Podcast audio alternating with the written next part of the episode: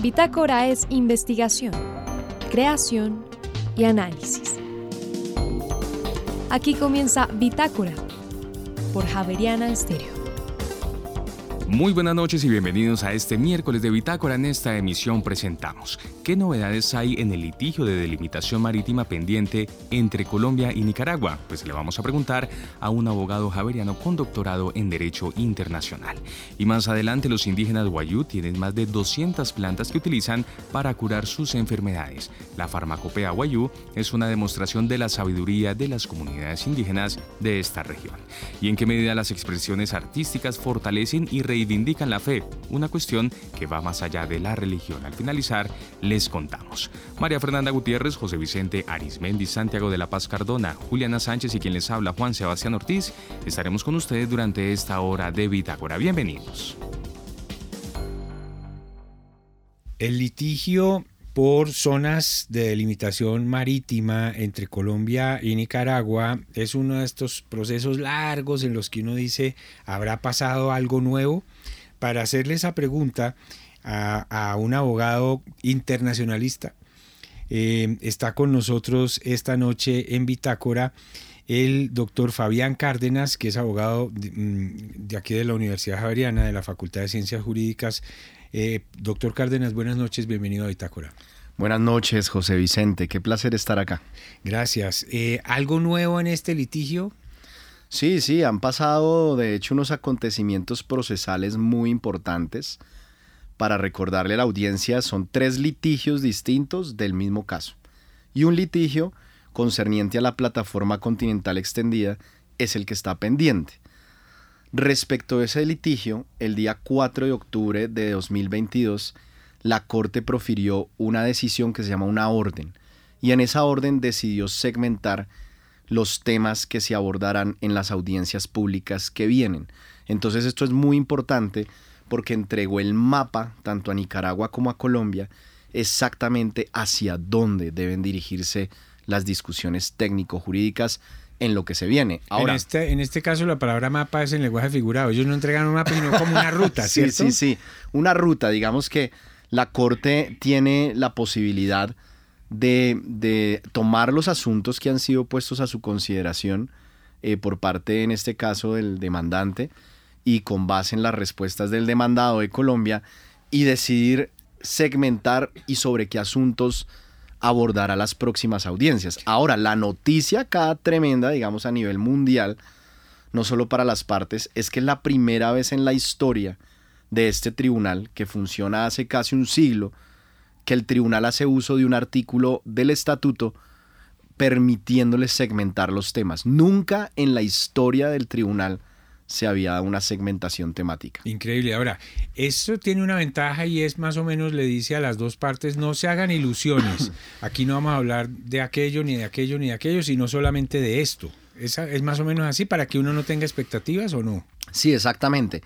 Lo que pasa es que para el, tema que queda pendiente es supremamente técnico y básicamente tiene como dos universos eh, muy grandes. Uno que es el universo jurídico, que concierne a la costumbre internacional y si quiere ahorita ahondamos sobre eso, y otro que es el universo ya técnico, geomorfológico de establecimiento e identificación de la existencia de facto de una plataforma continental. Entonces lo que hizo la Corte fue decir, mire, el tema técnico yo lo voy a dejar por fuera ahora, acá yo estoy poniendo palabras, eso está muy enredado, eso está muy técnico, dejémoslo acá en el congelador y de ahora en adelante y en las audiencias que se vienen, hablemos exclusivamente de la costumbre internacional, que es lo que nos convoca a los juristas, y luego miramos lo otro. Es un poquito el mensaje que, ha mandado la Corte a través de la decisión del 4 de octubre. Ya veo, doctor. Em, Cárdenas, sería muy simplista uno decir, en últimas, esto puede terminar reduciéndose a dónde pueden pescar los habitantes de San Andrés y a dónde no pueden pescar. Porque en, gran medida eso fue lo que sintieron algunos de ellos, ¿o no? Sí, claro, esa es la percepción que se tiene en la opinión pública. Pero dicho sea de paso que los asuntos de pesca eh, se resolvieron en el fallo de abril de 2022. Digamos, ahí fue que quedó eso resuelto lo cual quedó en un muy mal panorama para Colombia, porque la respuesta fue los raizales no pueden pescar en la zona económica exclusiva de Nicaragua, pero no porque no se puedan el derecho a otorgar esta facultad, sino porque Colombia no lo demostró. En el caso de 2022, este caso es sobre espacios marítimos. Básicamente lo que quiere Nicaragua, o sea, son dos cosas. Uno, Nicaragua está alegando que tiene efectivamente, de facto, esto no es de derecho, es de facto, una plataforma continental. Y ahí para los oyentes, ¿qué es eso? Es una prolongación del continente que, que, que se desprende por debajo del agua y que llega hasta donde tenga que llegar, porque es una cuestión pues de la naturaleza. Sin embargo, el derecho internacional en principio protege ese espacio hacia hasta 200 millas náuticas. Y Nicaragua dice, uno, que ellos efectivamente tienen esa plataforma continental, y segundo, que teniéndola, eh, ella se extiende más allá de 200 millas náuticas y se, se sobrepone a la zona económica exclusiva de Colombia y quiere que la Corte le reconozca ese derecho y que la Corte haga una delimitación del espacio marítimo. O sea, ¿qué si quiere Colombia? En, eh, traduciendo esto, quiere más espacios marítimos de los que ya se había ganado en el fallo de 2012 y de los que se habían reivindicado en el fallo de 2022. ¿Eso quién lo quiere, Nicaragua o Colombia? Nicaragua, Nicaragua, es la quiere que tener más mar. Sí, por supuesto, más espacios. Acá más que mar es el espacio marítimo de, las, de la plataforma continental. Interesa es el fondo del mar para el fondo. Claro, que ahí es donde son normalmente espacios donde suele haber eh, múltiples recursos naturales, ¿no? Petróleo, gas, eh, recursos vivos, eh, pesca. Entonces ellos quieren aumentar esos espacios marítimos. Las tres demandas son de Nicaragua. Colombia siempre ha estado en una posición de defensa. Y eso es lo que ellos quieren doctor Fabián Cárdenas, em, leía yo hace poco los titulares que mm, el gobierno colombiano se demoró en nombrar a los, al menos eso fue lo que yo entendía, a los abogados que deberían seguir con este tema. Había unos que llevaban mucho tiempo, pero hace poquito eh, nombraron a unos nuevos abogados. ¿Eso es, ¿Eso es grave o eso puede ser contraproducente? Bueno, esto, esto tiene sus, sus diversas aristas, José Vicente, y es bueno hablar de eso. La primera arista, y es que este litigio siempre había estado en manos de abogados muy ilustres, muy expertos, pero no especializados en derecho internacional público. Y eso, por supuesto, había traído consecuencias pues muy complicadas para el manejo de la defensa. Entonces, eh, desde la academia, desde los sectores especializados siempre habíamos eh, pedido públicamente que el gobierno, fuera quien fuera, nombrara expertos en derecho internacional. Era lo que toda la vida se había solicitado, digamos, desde, desde el sector de la sociedad civil y de la, y de la academia. Entonces, estos nuevos nombramientos que se hacen son una victoria desde ese punto de vista, porque es la primera vez, este litigio procesalmente nació con una demanda de 5 de diciembre de 2001 y nunca habían habido agentes especializados en derecho internacional a cargo del caso. Entonces el hecho de que nombren dos agentes eh, y los dos son expertos en derecho internacional es, es algo positivo para Colombia, o sea, desde ese punto de vista. Otra cosa es, digamos, bueno, ¿y con la estrategia qué? Porque si hay algo que decir y es que estos dos nuevos abogados, pues tampoco se les puede poner las responsabilidades en los redentores, porque esto viene desde el año 2001. 21 años de trabajo. Y 21 años de trabajo. Y fuera de eso, dos casos ya se cerraron, uno queda abierto y el que queda abierto ya surtió todas las fases escritas y únicamente le quedan las audiencias orales. Entonces lo que queda es muy pequeño, pero en mi opinión como experto es preferible que en eso poco que queda estén los expertos a que no lo estén. Sí, eso sí es, verdad. Ahora, otro argumento que he oído, y me gustaría oír su opinión, es que sería mejor un abogado que haya nacido en San Andrés. ¿Eso, eso sí tiene algún asidero o no? Eso suena bien, pero yo no sé si, si, si, el sitio donde una persona nació lo hace mejor abogado en un caso de estos. Claro, ¿no? Y usted lo está diciendo. De hecho, quien dijo eso fue el mismo presidente Gustavo Petro. Él lo dijo posesionando a unos diplomáticos y se refirió a, los abogados de Bogotá. Y siempre dijo pues que, le parecía el colmo. Si que, si son de Bogotá no son buenos. Más o menos. la idea era más que el asunto concierne a los raizales y que por qué los bogotanos que están tan lejos están defendiendo los raizales. Ahora, el mensaje detrás de eso, claro, él lo hace así simbólicamente en su estilo, pero yo entiendo que el mensaje de fondo es, oiga, acá eh, los directos afectados son los raizales y ellos no han participado. En ese punto de vista yo estoy de acuerdo. Ahora, si había habido alguna leve participación de algunos raizales en audiencias, pero había sido muy tangencial. Entonces yo sí creo que los raizales tienen que estar presentes, que hay que rendir cuentas, que hay que ir a San Andrés, contarles del caso, eh, hablarles, explicarles, no, no ignorarlos. Pero ya cuando se trata del litigio, la gente debe entender que es que las, las facultades de la gente no son políticas, son facultades técnico-jurídicas. Entonces a usted en ese aspecto no le importa si es raizal, si es de una negritud, si es indígena, si es bogotano, si es paisa. A usted lo único que le debe importar es que sea el mayor experto en derecho internacional público. De hecho, eso es lo que usted necesita. Claro, entiendo incluso que el abogado estrella de Nicaragua durante mucho tiempo creo, creo que ni siquiera era nicaragüense, ¿o no? No, pero eh, él, sí es nicaragüense, que es Argüello. Sí. Sin embargo, ahí, ahí hay algo que aprender de ellos y es que fíjese, Argüello, él está en esto hace 20 años y ha sido el mismo agente, siempre ha estado allí, ha sido uno, ha sido embajador en Holanda y asimismo ha sido eh, el agente del proceso y siempre ha estado allí y digamos también por eso les ha funcionado su estrategia, porque ha habido una unidad. Aquí ha habido cambios de agentes políticos, un militar, un politólogo, eh, constitucionalista, administrativista, excelentes todos, pero no habían estado los abogados especializados en derecho internacional a cargo de eso.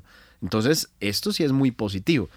Y hay algo que yo quiero aclarar que la gente no tiene, no tiene, no tiene muy claro, y es que los dos agentes no van solos. Esto es un equipo muy grande de personas. Siempre cómo funciona el modelo. Son dos agentes, que son los colombianos, que son los que están como a cargo del asunto, pero ellos trabajan con un equipo de abogados extranjeros de múltiples nacionalidades, los mejores del mundo en sus temas. Entonces la gente sí debe saber que los abogados extranjeros, que son los que escriben, digamos, los, los insumos técnicos jurídicos, son los mismos y a ellos no se les ha cambiado. De ellos, yo entiendo yo, siguen trabajando aún en esta etapa de cambio de gobierno en Colombia. Ellos han seguido trabajando. Lo que se cambió fue el liderazgo. Pero sí es importante que el liderazgo lo ejerzan internacionalistas. Pero no es que estos dos nuevos agentes lleguen de cero a mirar qué se ponen a hacer, no, para nada. O sea, los abogados extranjeros muy reconocidos, ellos siguen y, eh, y han venido haciendo su trabajo. El abogado Fabián Cárdenas es profesor de la Universidad Javeriana y tiene un doctorado de la Universidad de Manchester, una investigación en la Universidad de Manchester en Derecho Internacional. Eh, doctor Cárdenas, muchas gracias por acompañarnos esta noche en Bitácora y bienvenido siempre. Muchas gracias, querido José Vicente, y un saludo para toda la audiencia.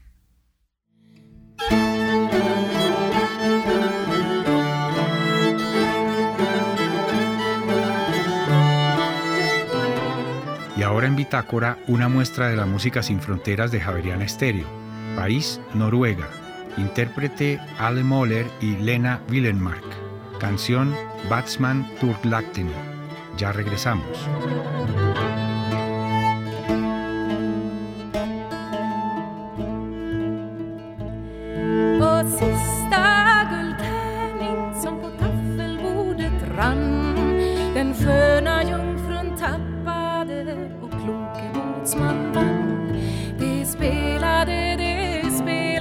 guldtärning Jag är väl ingen båtsman som eder synas kan.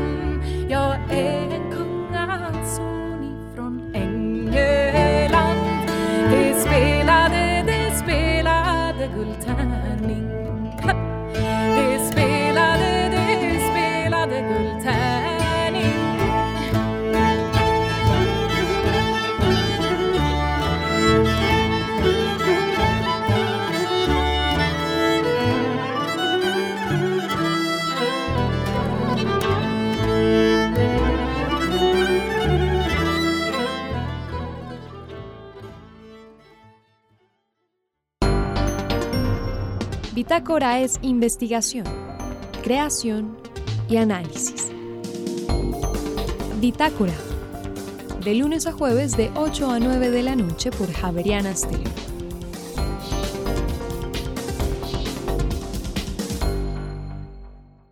Farmacopea Guajira. Hay varios libros que salen en la Universidad de La Guajira y son escritos por el profesor Jairo Rosado.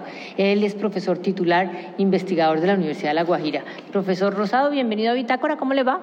Eh, bien, gracias Fernanda, aquí dispuesto a darte la información necesaria Sí, quiero que hablemos sobre saberes ancestrales, sobre la gastronomía guajira, guayú, las épocas, la farmacopea. Eh, cuénteme usted qué, es lo que ha estudiado en realidad y qué es lo que tiene en esos libros. Bueno, esto, yo nací en una callecita llamada Puerto López hace años, me trajeron aquí a Ribaya eh, a los 10 años y allá interaccionaba mucho con los guayú mi, madre atendía los barcos y yo me iba en un carrito con el chofer a ver cómo preparaban ellos, qué comían y cómo utilizaban sus plantas y eso permaneció casi, sin, casi 30 años, 40 años eh, permaneció en estado dorma. Cuando yo llegué a la universidad eso, eso despertó y siempre he dicho que la, los guayús siempre irán con sus leyes, sus costumbres y su, su territorio y su medicina. Y no había, no hay yo que me he dedicado a esto con otras personas que han escrito algo sobre esto, sobre todo eh, extranjeros que, me ayudaron mucho, como Michel Perrin. Entonces, eh, yo como investigador entiendo y como Guajiro, Rosado y Piayú entiendo que el día que las costumbres ancestrales de los guayú desaparezcan, por intromisión de los blancos valijuna que tanto daño le hacen con sus culturas, los guayú desaparecen. Y es que están desapareciendo. Están desapareciendo. Cada día se mueren más guayú. Cuando antes los guayú duraban de 105 a 110 años, ahora a los 60 ya están muertos por los alimentos farináceos. Entonces, eso me permitió a mí conocer una cantidad de plantas nativas y cómo cómo ellos a través de visitas que le hacía eh, la utilizan para curar y prevenir sus males. Y eso es una fortaleza grande que actualmente el Estado ni a nivel departamental están haciendo nada por mantener esa costumbre que se están perdiendo. Hábleme un poquito del dividivi, porque yo sé que eh, aquí en La Guajira hay mucho dividivi y es una planta que está tomando mucha fuerza. Bueno, el dividivi o Libidivia coriaria es una de las plantas que más utilizan conjuntamente con el trupillo y la tuatúa. Hay 125, 203 plantas que los eh, guayú utilizan para prevenir enfermedades. Pero cuando ahora estoy escribiendo el potencial agroindustrial y, veo Libidivia coriaria, observo que tiene un gran potencial agroindustrial. Eh, son muchos, muchos, muchos uh, estratos hasta para el cáncer del hígado, eh, compuesto fenólico, espuma, una cantidad de, de, de potencial agroindustrial que tiene y que debe el Estado como incentivar eh, con empresas de microemprendimiento para sacar productos no solamente del dividivi, sino de una cantidad de plantas. En el África, y los guayunos sufren de colon, porque eh, ellos comen constantemente el trupillo. El trupillo es una viagra y por tener casi 45% de fibra hidrosoluble, cinco veces más que la cebada, que es el cereal que más contiene, eh, no le da uno ni inflamación ni estreñimiento. Por eso los guayús no sufren de cáncer de colon. Y, y el trupillo es una de las plantas que más le puede generar. Piura, que es más pequeño, genera 25 millones de dólares anuales por venta de productos del trupillo a los extranjeros. Ah, pero eso quiere decir que ya está explotado, ya la gente lo sabe usar. Ah, pero en otros países aquí no, aquí ni lo conocen, por eso escribí el libro El burro no es tan burro, come trupillo, los burros son los guajiros que no me han sabido aprovechar. que fuera, de, fuera del trupillo y del dividivi, ¿qué más tiene? Así que... Tenemos el cerezo, el cerezo es una planta que previene la gripa, el catarro y todo, y tiene 4.875 miligramos por 100 gramos de ácido ascórbico, más que la mandarina y las, naranjas juntas y los limones, es la planta. Eh, también está la coa, eh, está el, el jamanal, cañandonga para prevenir la, la anemia, está la tuatúa para la sasta, está la pringamosa que esa eh, conduce a la secreción urinaria y conjuntamente con la tuna vieja de, con, la, con, la, raíz de tuna vieja y la raíz de trupillo, el único agente que tiene la, medicina a nivel mundial, pero que es conocida por los gallos para sacar los miomas y los, eh, los quistes de, del útero, que ya lo he probado. Y es decir, hay una cantidad de, de plantas aquí que, que prácticamente no se pierden, se caen y no pasa nada. Y es el potencial agroindustrial más grande que puede, porque esto tiene la mayor biodiversidad, porque nosotros tenemos zona, la mayor parte de la Sierra Nevada pertenece a la Guajira y tenemos tres ecozonas diferentes con cantidades de ríos. ¿Y cómo es posible que todavía se estén muriendo y se estén acabando las plantas nativas? ¿Y usted por qué, cómo explica eso? Este, esta región tan biodiversa, tan llena de cosas, tan importante, ¿por qué está tan alejada, tan dejada y el conocimiento no se conoce? Eh, la riqueza se conoce, pero se conoce en parte. Lo conozco yo porque siempre he estado en el monte identificando todas las plantas, mirando los animales y todo, pero los políticos no tienen ni idea de para qué sirve una planta. Usted no sabe que aquí existe un, este es un Pilocereus, que este Pilocereus es un cardón. Y usted como arijuna camina cinco horas o tres horas en el desierto y está muriéndose de sed. Ellos chupan la baba de ese cardón y duran siete horas sin beber agua. ¿Qué tendrá ese cardón? Eso puede ser... Eh, método, una cosa de estudio. Eh, de estudio. Eh, hay una planta que se llama eh, eritrina, aquí le dicen pionío. Bota una, una semillita, pero es el color más lindo rojo. Yo buscando, encontré que en Europa, en las zonas que hay, una pulserita de esa cuesta de 40, 60 dólares. ¿Ah?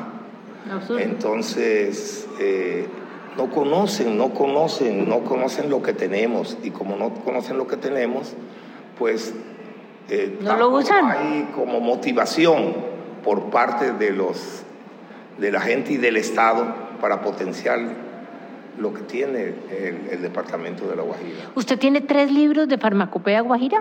libros, sí, y dos de abuelitos, o sea, cómo curaban hace 300 años los tatarabuelos. Son cinco de, de medicina van seis de, de desnutrición y muerte de los guayú, también hice todo el estudio, como yo tengo varios posgrados de limnología costera y turística de todas las lagunas, escribí el del burro, cubí este que se lo hice a los médicos, importantísimo, de medicinales atóxicas. Aquí. ¿Medicina qué? De medicinales atóxicas. Es que las plantas, ante todo, eran buenas. Cuando eran personas, eran buenas. Hasta menarse en planta y venir la contaminación y los arijunas maltratar la naturaleza, ellas se convirtieron en tóxicas. Entonces usted puede comer una semillita de tuatúa y a los cinco minutos está muerta. Y ese conocimiento tampoco lo tenemos. Varias veces se han envenenado personas y yo les regalé eso a los médicos porque no es el mismo tratamiento por toxicidad con una planta que con un, con un veneno la aplicación es diferente, el tratamiento, porque esos son alcaloides muy potentes y ahí está descrito todo el tratamiento para curar a la... Y, lo han utilizado muchas personas que se han intoxicado y los médicos han aprovechado porque yo les regalé los libros. ¿Y esos libros en dónde están? Eso lo tiene el CIAR y, y están creo que aquí en el centro de investigaciones. Son 18 y 2 que me van a dar el último, 20 y estoy escribiendo el potencial industrial el de la rosa y el de las preparaciones, porque yo el año entrante yo quiero retirarme y, dedicarme también a conocer lo que me falta del mundo. Pero usted dice que aquí hay unos, eh, unos libros, pero realmente esos libros se pueden conseguir en una librería o se pueden conseguir. He regalado, aquí en la librería están y en la librería del Banco de la República también, pero yo mando Yo cuando sacaba mis libros, todas las universidades de la costa y del interior yo le mandaba mis libros. Aquí vienen muchos, eh, ¿cómo es que se dice? Investigadores allá buscándome, profesor, usted es el experto en esto, voy a hacer este estudio para que me guíe esta planta y tal. Yo leí sus libros allá en la Biblioteca Nacional. Pero eso es importantísimo y usted dice que se va a retirar. ¿A quién le, dejó, le está dejando todo este conocimiento? ¿Solamente en los libros? Lo que sucede es que esto, esto requiere un esfuerzo es difícil de una persona 25 años caminando en el desierto para tener toda esta información. Los muchachos ahora hasta el sol les molesta.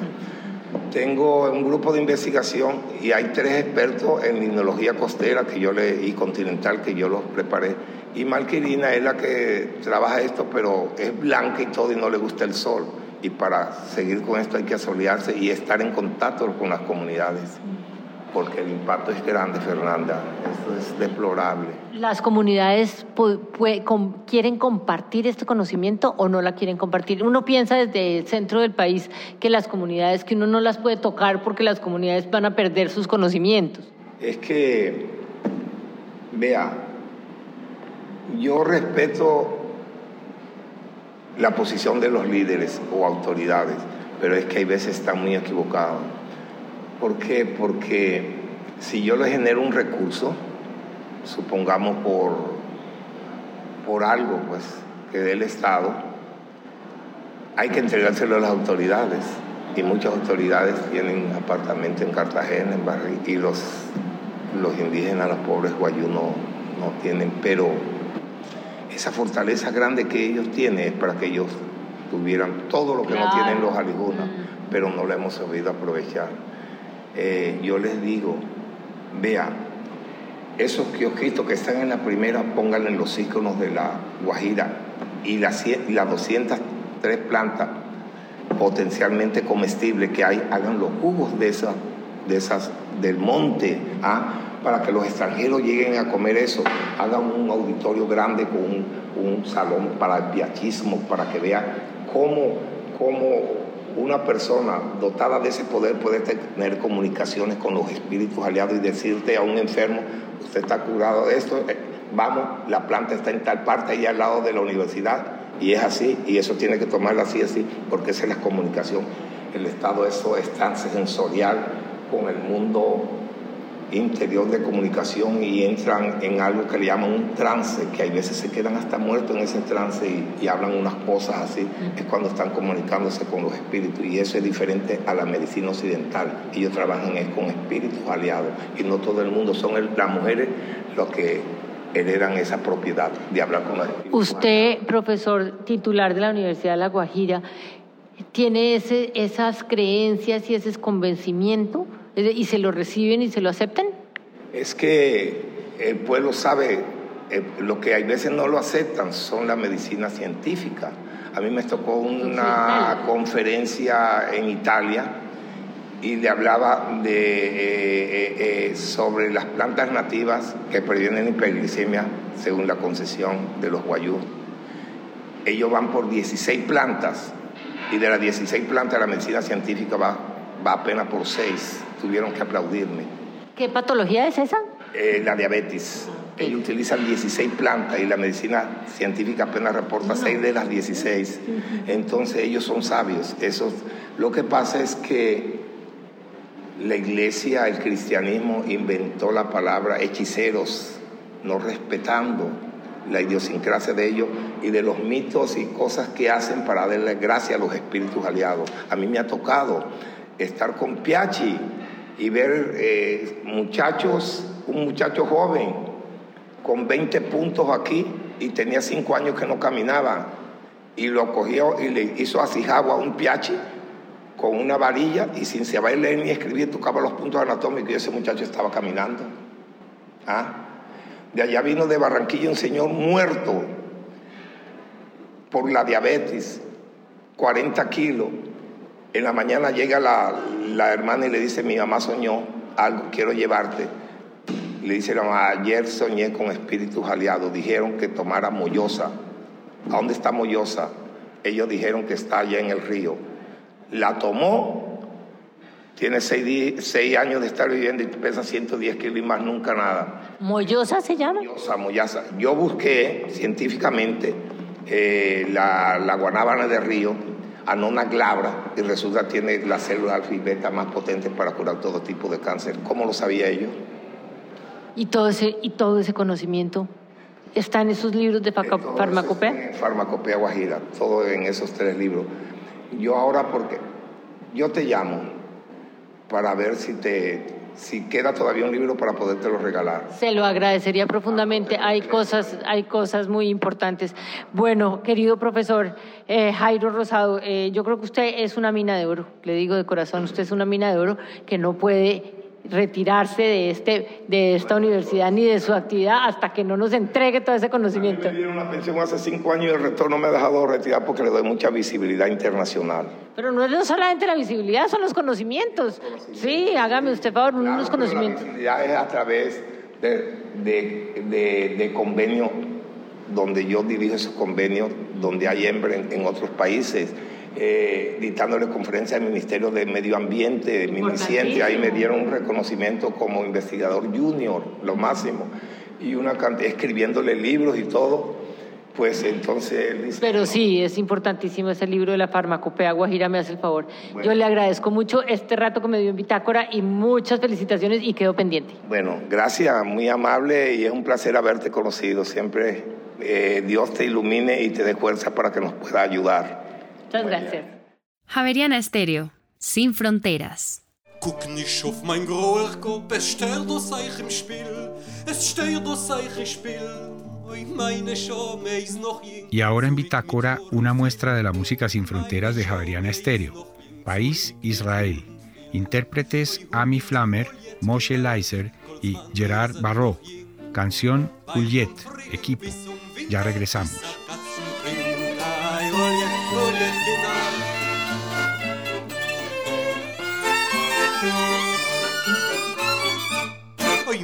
Schumme is noch jing und geht wie ne Bänkschaft heus und geht wie ne Bänkschaft heus oi wie gern wie sie für euch fin alten Guff arrois oi wie gern wie sie für euch fin alten Guff arrois ah, ai Huljet, huljet, kinderlich, kol zman ihr sind noch jing. Weil von Frühling bis zum Winter ist a Katzenpring. Ai, huljet, huljet. euch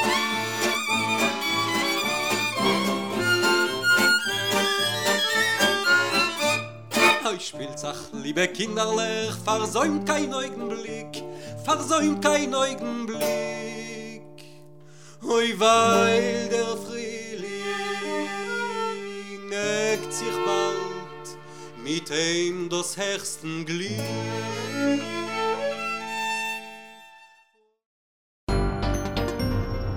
En Javeriana Stereo, la historia de una palabra.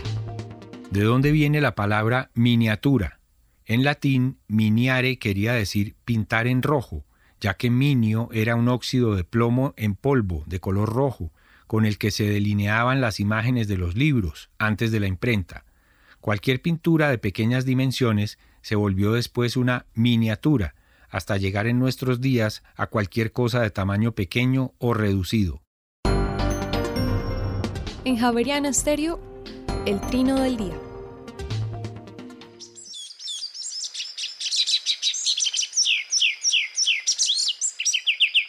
El que oímos es un pájaro de unos 18 centímetros de alto que en el Valle del Cauca llaman guayabero ocre y en otros países de los Andes le dicen tángara pechiocre.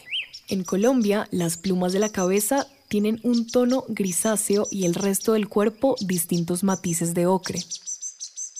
Vive entre los 400 y los 1500 metros sobre el nivel del mar y forma pequeños grupos de hasta una docena de individuos que se desplazan ruidosamente dentro de la selva, a veces acompañados de otras especies. Pese a su nombre, come frutos, flores e insectos. El trino del guayabero ocre forma parte del Banco de Sonidos de Aves Colombianas recopilado por el Instituto von Humboldt y la Universidad de Cornell.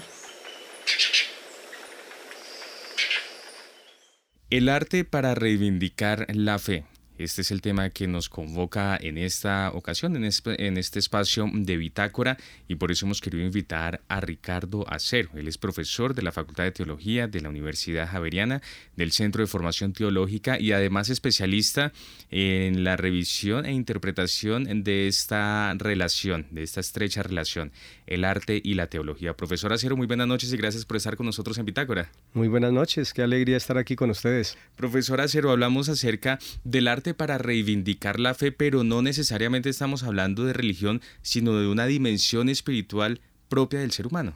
Sí, claro, pues eh, cuando algo me religa, algo me reconecta a un sentido en el que yo pueda hacer una relectura, imagina por ejemplo en una cueva donde encuentre un arte rupestre y me vuelva a hacer conectar con mis antepasados, allí ya me está haciendo una reconexión, me está reconectando, es decir, una religación. Y si me hace hacer una relectura a partir de aquello que yo encuentro, no sé, unas manos, el bisonte de Altamira, por ejemplo, o cualquier otra representación, es volver a ser presente. De hecho, ahí la palabra representación es volver a ser presente algo.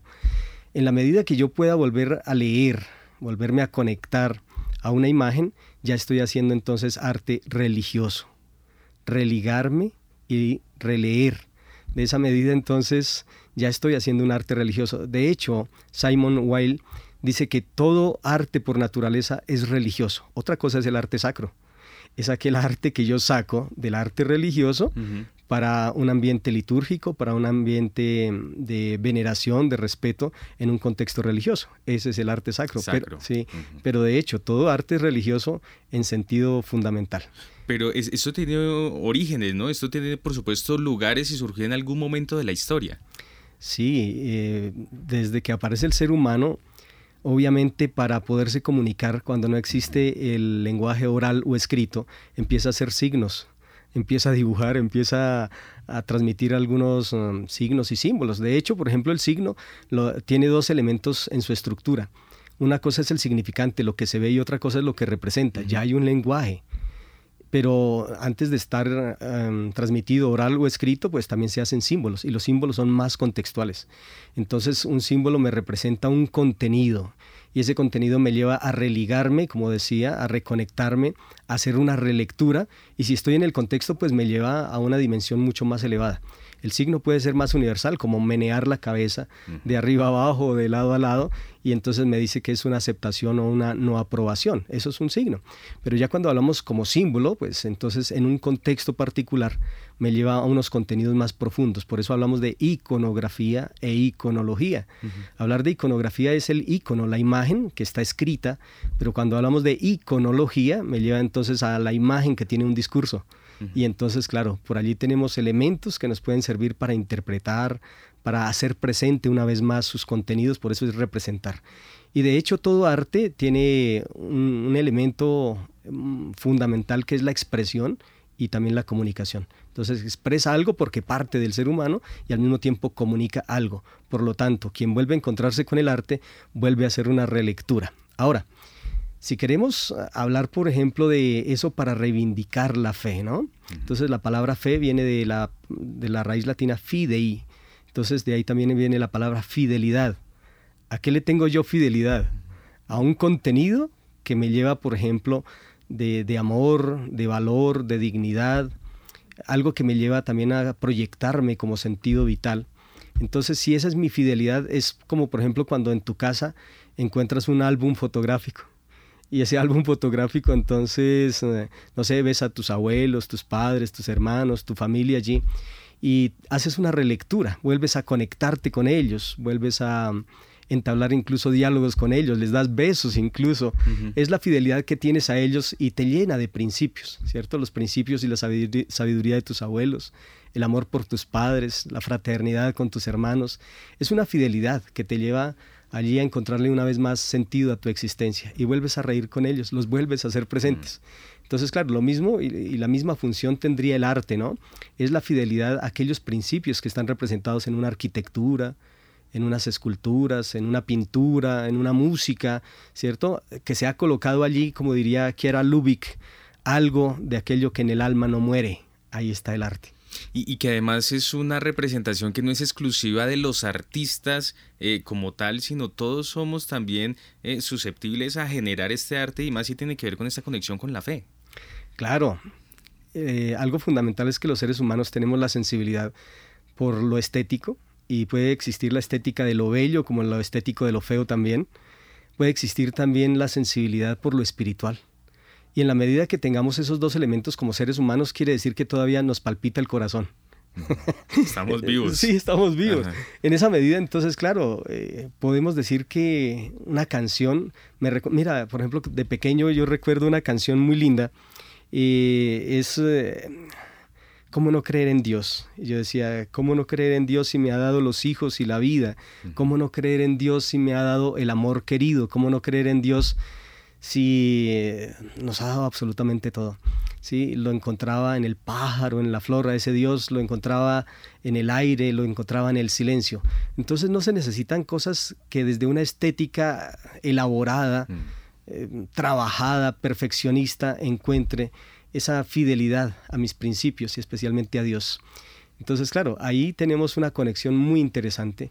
¿Cómo no creer en Dios si lo podemos encontrar en cualquier elemento de la naturaleza, ¿cierto? Eso. Entonces, mm, decía eh, Jean-Dominique Bergson, decía que el arte tiene la función de apartar absolutamente de la realidad todo lo que la enmascara y de confrontarnos con la realidad misma. Y cuando estamos con la realidad misma, encontrar o que nos remita directamente al creador que como artista la ha elaborado. Entonces, si caminando me encuentro que hay un día esplendoroso, eh, hay un, el trinar de los pajaritos, no sé, las abejitas que van de flor en flor, y allí encuentro el sentido del artista que tras bambalinas ha pintado aquellos girasoles en su multiplicidad de colores y que más allá de ver el girasol alcanzo a notar también el brazo del artista y a lo mejor despliego un poquito más allá y encuentro también al artista mismo encontrado su origen. Eso es contemplar. Eso es contemplar, cum templo, ¿sí? es abrir un templo y poder entonces descubrir allí al artista pleno. Sí, eso es algo maravilloso. Decía el principito, ¿no? Decía que solo lo esencial se puede ver con, los, con el corazón, ¿no? Eso. Y otros artistas también dirían que el que no ve con el corazón, entonces es un ciego. El que no escucha con el corazón es un sordo, porque realmente hay que contemplar la belleza de Dios allí, en lo más sencillo. Y eso me hace remitir también a otra canción que de mi juventud, cuando estaba adolescente, eh, era un poco rebelde y decía yo, bueno, eh, en alguna ocasión se me presentó una convivencia de jóvenes y la canción que más me marcó fue La Barca y entonces eh, la canción más o menos dice así, tú has venido a la orilla, mm, no has buscado ni a sabios ni a ricos, tan solo quieres que yo te siga. Uf, eso me marcó en el corazón. Y dice, en mi bar yo le decía, en mi barca no hay oro ni espadas, tan solo redes y mi trabajo. Esa canción cada vez que la escucho me reconecta una vez más, me religa una vez más, me da la fidelidad a entender que hay un Dios que me llamó a servir en alguna parte del mundo y terminé estudiando teología, después de tanta rebeldía y de estudiar la filosofía, terminé estudiando teología y, me remite esa canción. En mi barca no hay oro ni espadas, tan solo redes y mi trabajo. Entonces, ¿cómo no reivindicar la fe, por ejemplo, con una canción que de alguna manera me tocó el corazón, de alguna manera me hizo encontrarle sentido a mi existencia? Y por eso digo, un arte para reivindicar la fe simplemente se necesita que te toque que te ayude a volver a ser presente las cosas, ¿sí? que te ayude a hacer presente momentos de felicidad, que te ayude a hacer presente vivencias, experiencias, asociaciones que te hagan construir un sentido de vida, que te haga releer tu sentido de vida y volver a tomar energías para vivirlo y vivirlo caminando en el día a día. Profesor Ricardo Acero, ya para finalizar a modo eh, de reflexión, la fe es una experiencia personal que se vive permanentemente. Sin embargo, se van generando códigos comunes, se van generando eh, algunos significados y símbolos que son representativos también para, para, ciertos eh, grupos sociales. Pero a lo que quiero ir es que por más de que sea una experiencia personal, es algo que tiene sin duda alguna una incidencia en el actuar social. Claro. El arte, de hecho, en el contexto del fenómeno religioso, es una interpersonal comunicación, objetivada y sensible para propiciar el ambiente religioso. ¿Qué quiere decir esto? Que si hay algo que se ha objetivado, como unas esculturas, unas esculturas, una música, una literatura, una poesía, una arquitectura, es para propiciar un ambiente religioso. No es lo mismo hacer una catedral como un espacio simplemente social, como un espacio para vivir la fe. Y entonces se convierte en algo que se ha objetivado en un colectivo de personas, que allí hay un ambiente donde se puede vivir la trascendencia, donde se puede vivir la oración, donde se puede conectar una vez más con el sentido del trascendente. Entonces, claro, obviamente no es solamente una experiencia personal, sino que también se hace comunitaria, se hace colectiva. De esa manera la música, de esa manera también las imágenes, de esa manera también eh, la, escultura o la misma arquitectura, ¿no? Un ambiente. Y que no necesariamente tiene que ser desde un contexto sesgado de una religión, sino que el mismo mundo se me puede convertir, como diría Taylor de Chardin, la tierra es el mismo altar ¿cierto? Donde puedo celebrar también una misa global, por ejemplo, en el contexto del cristianismo. Entonces, claro, si yo veo con ojos de sensibilidad artística el mundo, el mundo se me convierte para mí también en una obra artística donde encontrar a su creador, a su artista pleno.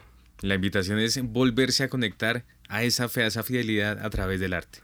Sí, la gran invitación es que si logro ver el rostro de Dios, en el que camina el rostro femenino de Dios en las mujeres, el rostro LGTBIQ, etcétera, en las personas que a diario encuentro. Entonces hay un texto muy lindo eh, del, Evangelio también que dice que cómo no, cómo buscar a Dios fuera, eh, cómo buscarlo en otros contextos, si la perspectiva es cómo amar a Dios que no veo, si no amo a los hermanos que sí veo.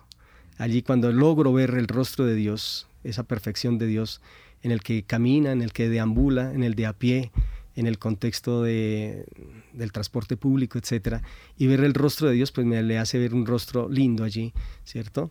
Entonces ya encuentro esa perfección de la belleza de Dios que me ayuda a reivindicar la fe, un rostro de dignidad, un rostro de respeto, un rostro de valor, un rostro que vale la pena apreciar, porque está la belleza de Dios en el diario transcurrir de esta cotidianidad.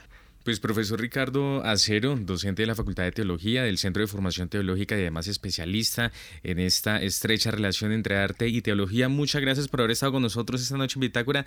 Siempre bienvenido a Javeriana Estéreo y me quedo también con esa invitación de contemplar, una invitación para contemplar. Muchas gracias. Muchísimas gracias a ustedes y de verdad vale la pena. Te traía un regalito. Muchas gracias. Si lo puedes ver y lo incluimos también en la entrevista, es simplemente dos piedras dos piedras que traen allí un mensaje muy lindo. Eh, son las tablas de la ley, hechas en un momento de retiro espiritual, porque a eso ha de llevar el arte. Y entonces, ¿qué es lo que hay allí? En el contexto del judaísmo, simplemente dice, eh, esta ley que hoy te doy, dice la profesión judaica, eh, átatelas a las manos, escríbelas sobre los postes de tu puerta, nunca la olvides, simplemente llévala en tu corazón para que a través del entendimiento salga a las palabras, de las palabras al corazón y del corazón a las acciones. Esa es la obra artística más perfecta. Muchas gracias. Con mucho gusto. Y antes de finalizar esta emisión de Bitácora, les tenemos tres recomendaciones culturales para que ustedes se programen con nosotros durante la jornada de mañana. Comenzamos esta agenda cultural con el taller Narrando Historias Científicamente Fantásticas, dirigido por Elisa Chaparro de Science Lab un espacio para discutir acerca de los diferentes factores que caracterizan la ficción científica desde una visión técnica e histórica del género. Recuerde, desde las 2 de la tarde en la Biblioteca Pública Gabriel García Márquez. Y por otra parte, sobre esta misma hora, en la Cinemateca de Bogotá. Se realizará el taller Hágalo usted mismo, una guía para cineastas y videocreadores. Este es un taller dirigido a artistas, cineastas y demás interesados en preservar los archivos en video que permita tomar acciones para evitar su deterioro y hacer visible el archivo. Con la participación de Juana Suárez, directora del programa de preservación y archivos de imágenes en movimiento de la Universidad de Nueva York, y Jorge Mario Vera, él es el líder de procesos de conservación y restauración de señal memoria, desde las 2 de la tarde en la Cinemateca de Bogotá.